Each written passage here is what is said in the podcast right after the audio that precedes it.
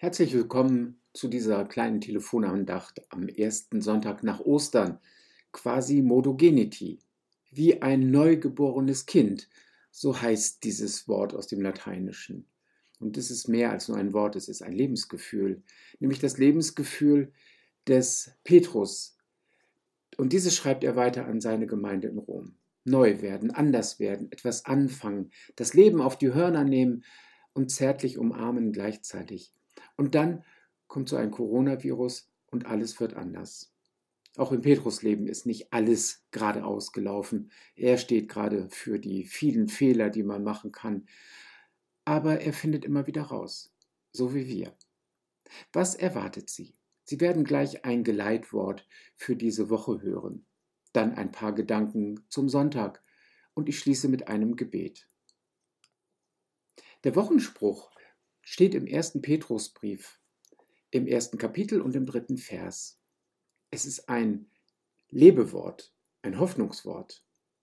Gelobt sei Gott, der Vater unseres Herrn Jesus Christus, der uns nach seiner großen Barmherzigkeit wiedergeboren hat zu einer lebendigen Hoffnung durch die Auferstehung Jesu Christi von den Toten.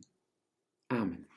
Heute dieser Sonntag nach Ostern, der erste Sonntag nach Ostern, ist ein typischer Konfirmationssonntag. Plötzlich stehen die jungen Mädchen und Jungen ganz anders vor einem und gehen in den Gottesdienst angezogen, als seien sie Erwachsene, auch mit einem Gestus. Man erkennt sie kaum wieder. Dieses Staunen darüber, dass aus den Kindern plötzlich Erwachsene werden, verzaubert nicht nur die Eltern, sondern auch die, die den Konfirmandenunterricht erteilt haben, wenn man das denn überhaupt so nennen kann, die das Erwachsenwerden mit den Konfirmanden erlebt haben. Heute ist Konfirmandenunterricht nicht mehr so schwer wie früher, denn die allermeisten, die sich zum Konfirmandenunterricht anmelden, sind das aus eigenem Antrieb geworden, Konfirmanden oder zu Konfirmierende, wie wir sagen. Und es ist auch die Zeit der Konfirmation mit ihren Freizeiten, mit ihren aufregenden Zeiten untereinander und auch mit ihrer Langeweile, mit dem Auswendiglernen und dem Liedersingen, mit der gelebten Gemeinschaft, die man auch erfährt in dieser Runde, mit dem Herumsitzen im Gottesdienst, tatsächlich eine Zeit des Erwachsenwerdens und des Neuwerdens und des Neugeborenenwerdens, weil all das muss man durchmachen, muss man überwinden. Und wir wissen, was man überwinden muss, das gehört zum Erwachsenenwerden dazu. Das alles soll ausgefallen sein, nur wegen Corona? Nein es ist nur verschoben. Ich kann Ihnen aus eigener tiefster Erfahrung sagen, dass Verschieben viel weniger schlimm ist, als wenn man etwas ausfallen lässt. Tatsächlich wäre es schlimm, eine Konfirmation ausfallen zu lassen. Aber für mich ist die Konfirmation ausgefallen. Denn als ich in dem Alter war, konfirmiert zu werden, da war ich nicht evangelisch, sondern da gehörte ich mit meinen Eltern noch der katholischen Kirche an. Das war nicht schlimm, es hat mir sogar sehr viel Spaß gemacht, aber ich merkte, es ist nicht mein Zuhause. Mit der Konfirmation oder in der katholischen Kirche mit der Firmung, Firmung muss man ja sein Zuhause entdecken. Und so weit war ich noch nicht. Ja, zur Kommunion bin ich gegangen, das habe ich gefeiert. Aber kurz danach schon war ich in der evangelischen Jugend aktiv. Da habe ich angefangen, so wie viele Konfirmanden es heute auch tun. Direkt nach der Konfirmation gehen sie in die evangelische Jugend. Na klar, wenn man für etwas ausgebildet worden ist und für den Glauben wird man ja auch ausgebildet, dann möchte man damit etwas anfangen, möchte Teamerin oder Teamer werden und es anderen vermitteln. Ist das nicht schön, wenn man von Gott reden, anderen vermitteln kann? Sagen kann, wie man das selber ist, neugierig werden. Was ist eigentlich evangelisch Jugendlicher zu sein? Was ist eigentlich evangelisch sein insgesamt? Das waren die Fragen, die ich hatte. Die wachsende Liebe zur Theologie hat sich bei mir in dieser Zeit aufgetan.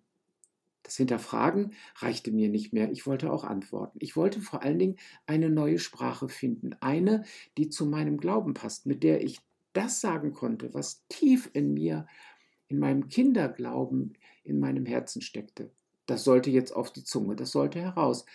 Ich wollte erwachsen werden dadurch, dass ich über meinen Glauben reden kann. Also, Sie brauchen sich jetzt keine Sorge zu machen.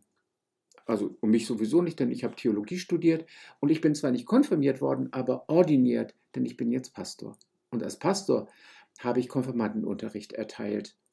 Und darüber, ganz ehrlich, auch langsam gelernt, was es heißt, evangelisch zu sein.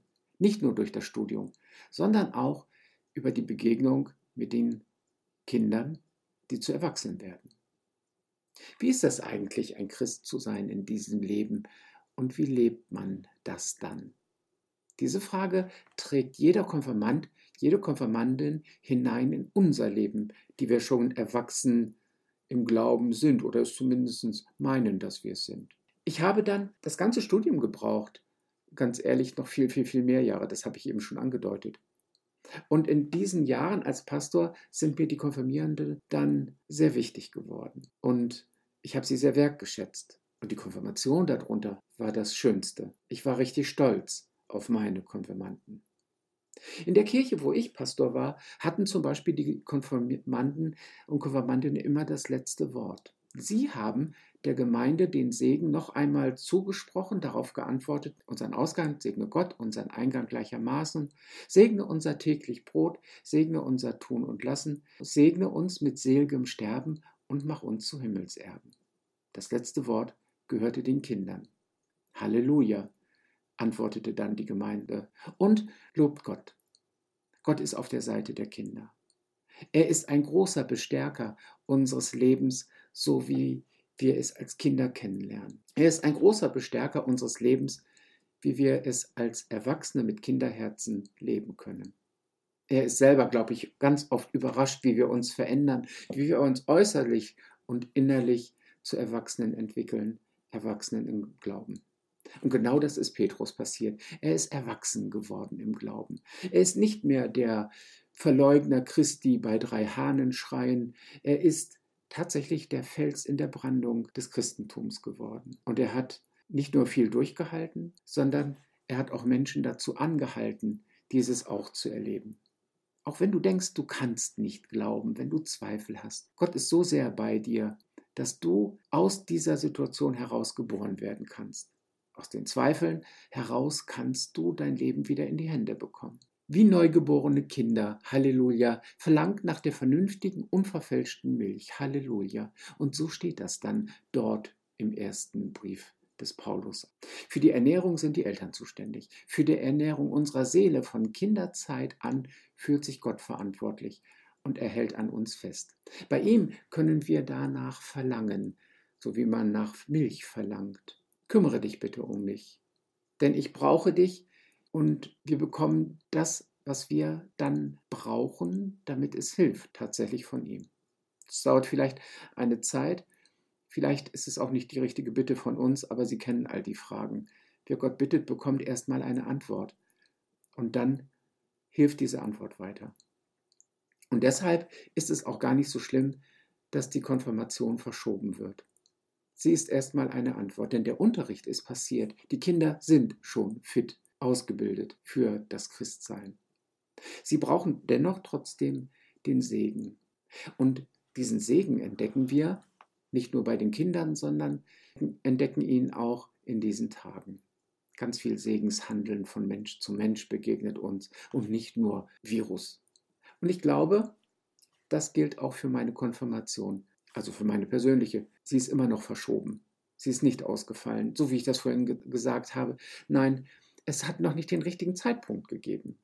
Jetzt bin ich ja ordiniert, also warum sollte ich jetzt konfirmiert werden? Ist das nicht albern, wenn ich das täte? Und das hat gar nichts mit dem Coronavirus zu tun, sondern damit, dass ich sie einfach so zwischendurch mal eben nicht tun mag, die Konfirmation. Nicht mal eben konfirmiert werden, sondern dann wenn ich im Inneren und im Äußeren dazu bereit bin. Wenn ich glaube, jetzt ist Gott dran, mir die Kraft dafür zu geben. Und wann das sein wird für die Konfirmanden, die jetzt dran sind, das kriegen wir noch hinaus. Aber wenn ich dann eines Tages als Pastor in Rente gehe, so stelle ich mir das jedenfalls vor, dann würde ich gerne konfirmiert werden. Denn auch in die Rente gehen ist eine Form von Erwachsenwerden, den Beruf hinter sich lassen. Und gerade auch wenn der Beruf ganz viel mit dem eigenen Glauben zu tun hat mit dem Zweifeln, mit den Erfahrungen aus seelsorgenden Gesprächen, mit den Erfahrungen, die man mit Kirche macht, im Guten und im Bösen. Und ich würde dann gerne Halleluja sagen. Würde mich dann gerne wie ein Kind vor den Altar stellen, mit all der Erfahrung als Erwachsener. Und hätte keine Schwierigkeiten, meine Knie zu beugen, wenn meine Knie es zulassen. Und würde dann als Eintritt in diese neue Zeit Gott um seinen Segen bitten und würde herzlich gerne Ja sagen. Amen. Das Gebet heute an Quasimodo Geniti, also an dem Sonntag, wo wir alle wie wiedergeborene Kinder werden sollen, kommt von Lisa. Sie ist 13 Jahre alt. Und mit ihr zusammen wollen wir beten. Lieber Jesus, gib allen Politikern Ideen und Weisheit, um ihr Land durch diese schwere Zeit zu führen. Schenke allen Corona-Patienten Kraft und nimm ihnen die Angst vor dem Tod. Lass die Witze über den Coronavirus aufhören, denn es ist ernst. Stärke den Glauben der Gläubigen und stärke ihnen Hoffnung und Kraft. Lass uns älteren Menschen helfen und unsere Gemeinschaft zusammenhalten, auch in dieser schwierigen Zeit. Schütze alle Ärzte und alle Krankenschwestern und alle, die für andere da sein müssen, weil sie sonst niemanden haben, vor der Ansteckungsgefahr. Denn sie halten unsere Gesundheit aufrecht.